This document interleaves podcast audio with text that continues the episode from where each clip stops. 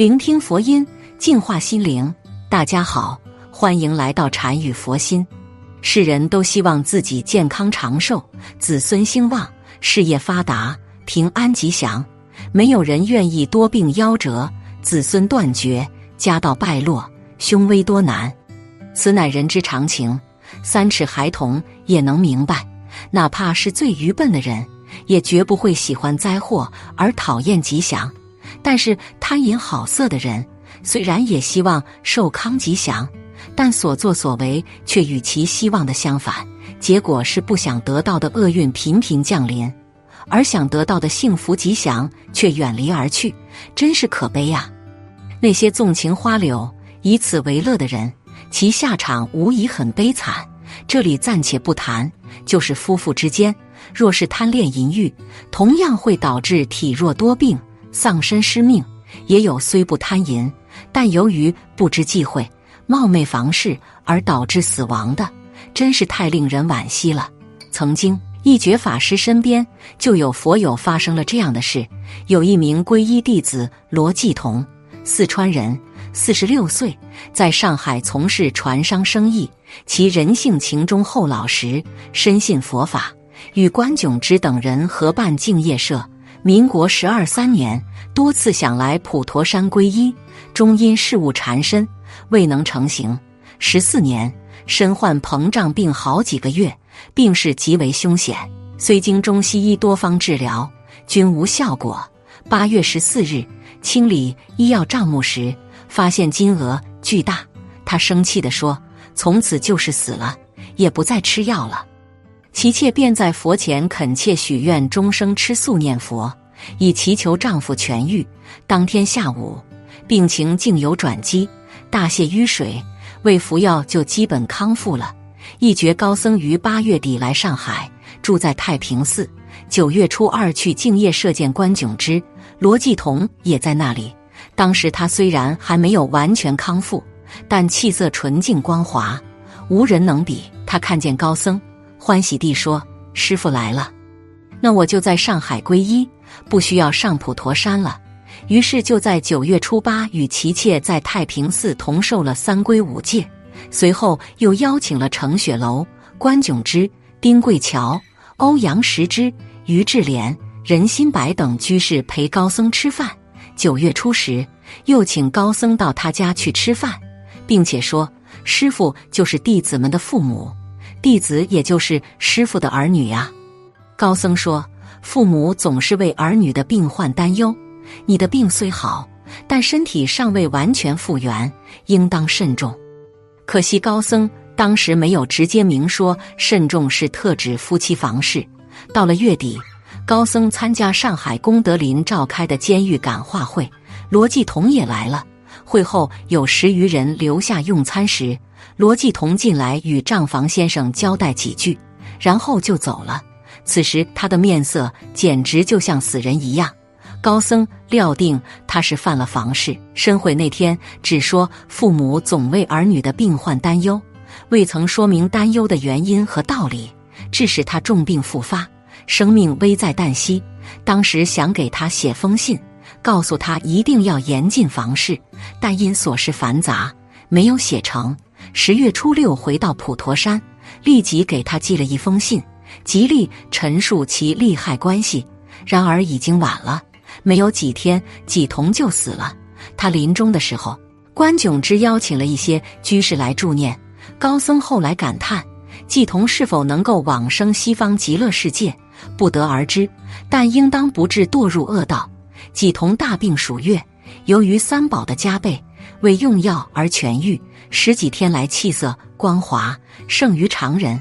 后来却由于不知谨慎保身，误犯房事而死，不但断送了自己的性命，也辜负了三宝慈悲护佑的恩德呀。高僧接到罗去世的消息，甚为难过。想到世上由于不知忌讳、冒昧贪淫，以致丧命的人不计其数，如果不将这个道理提醒世人，则大师如来慈悲救苦之道。因此，就决心每遇到一个人，就把这个案例分享出去，希望世上所有的人都知道忌讳不治误送性命。如此，则以罗辑同一人的死，可使现在未来一切了解此故事的人知道有所戒慎，并由于该故事的辗转流通、辗转劝诫，使举世之人都能同享长寿康宁，而悲苦的鳏寡孤独将越来越少。这样，几同一人的死，使一切人都能得到健康长寿，那么其死就有功德了。仗此功德，回向往生。即同必当辅谢娑婆，高登极乐，成为阿弥陀佛的弟子，做大海众菩萨的良朋。孟子说：“最好的养心方法，莫过于少欲。少欲的人虽然也有短命的，但很少；多欲的人虽然也有长寿的，但也很少。身体健康的时候尚且要节制性欲，何况是大病初愈之人？”十年前，有一个富翁的儿子。留学日本学习西医，成绩名列前茅。一次坐电车，车位停稳就跳，跌断一只胳膊。因为他自己就是学医的，所以很快就治好了。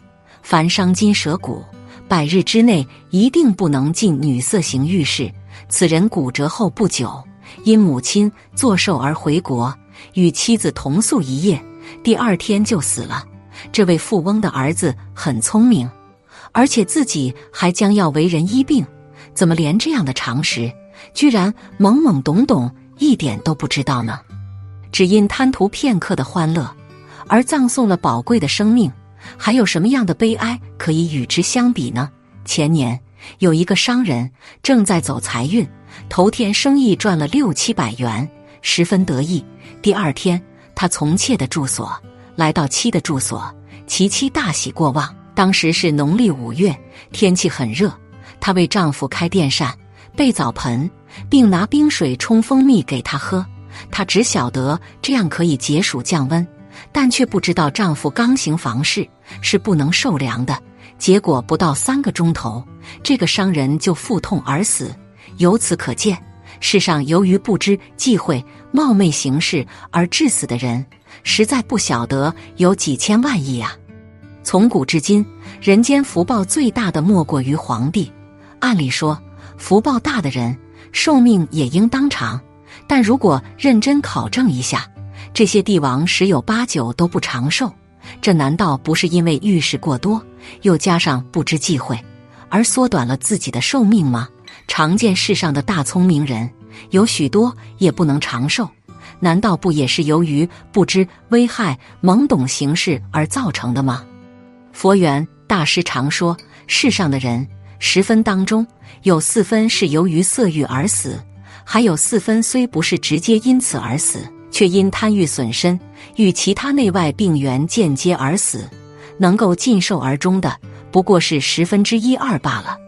茫茫世界，芸芸人民，竟然十有八九是因色欲而死，怎不令人悲哀呀？唯愿世上爱儿女的人。以及为同胞修福止患的人，都来了解这个故事，辗转流传，使人人都知道忌讳，不至于误送性命或变成无所作为的废人。那些放荡于花街柳巷的人，多数是由于自己缺少正确的知见，受了损友淫书的毒害，致使深陷欲海，不能自拔。若能人人知此事，戒邪淫，则人们各乐夫妇之天伦。不致因贪图淫欲而损身，都能相敬如宾，白头偕老，健康长寿。另外，清心寡欲之人常能健康生育，他们的子女必定体质强壮，心性真良。长大后不仅没有自戕身体的过失，还能成为荣耀门庭、贡献社会的栋梁之才。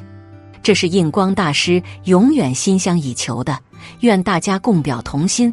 随缘留步，则人民幸甚，国家幸甚。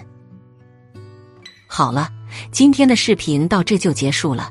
如果您喜欢本期内容，请给我点个赞，也可以分享给您身边的朋友看看。不要忘了右下角点击订阅我的频道，您的支持是我最大的动力。我们下期再见。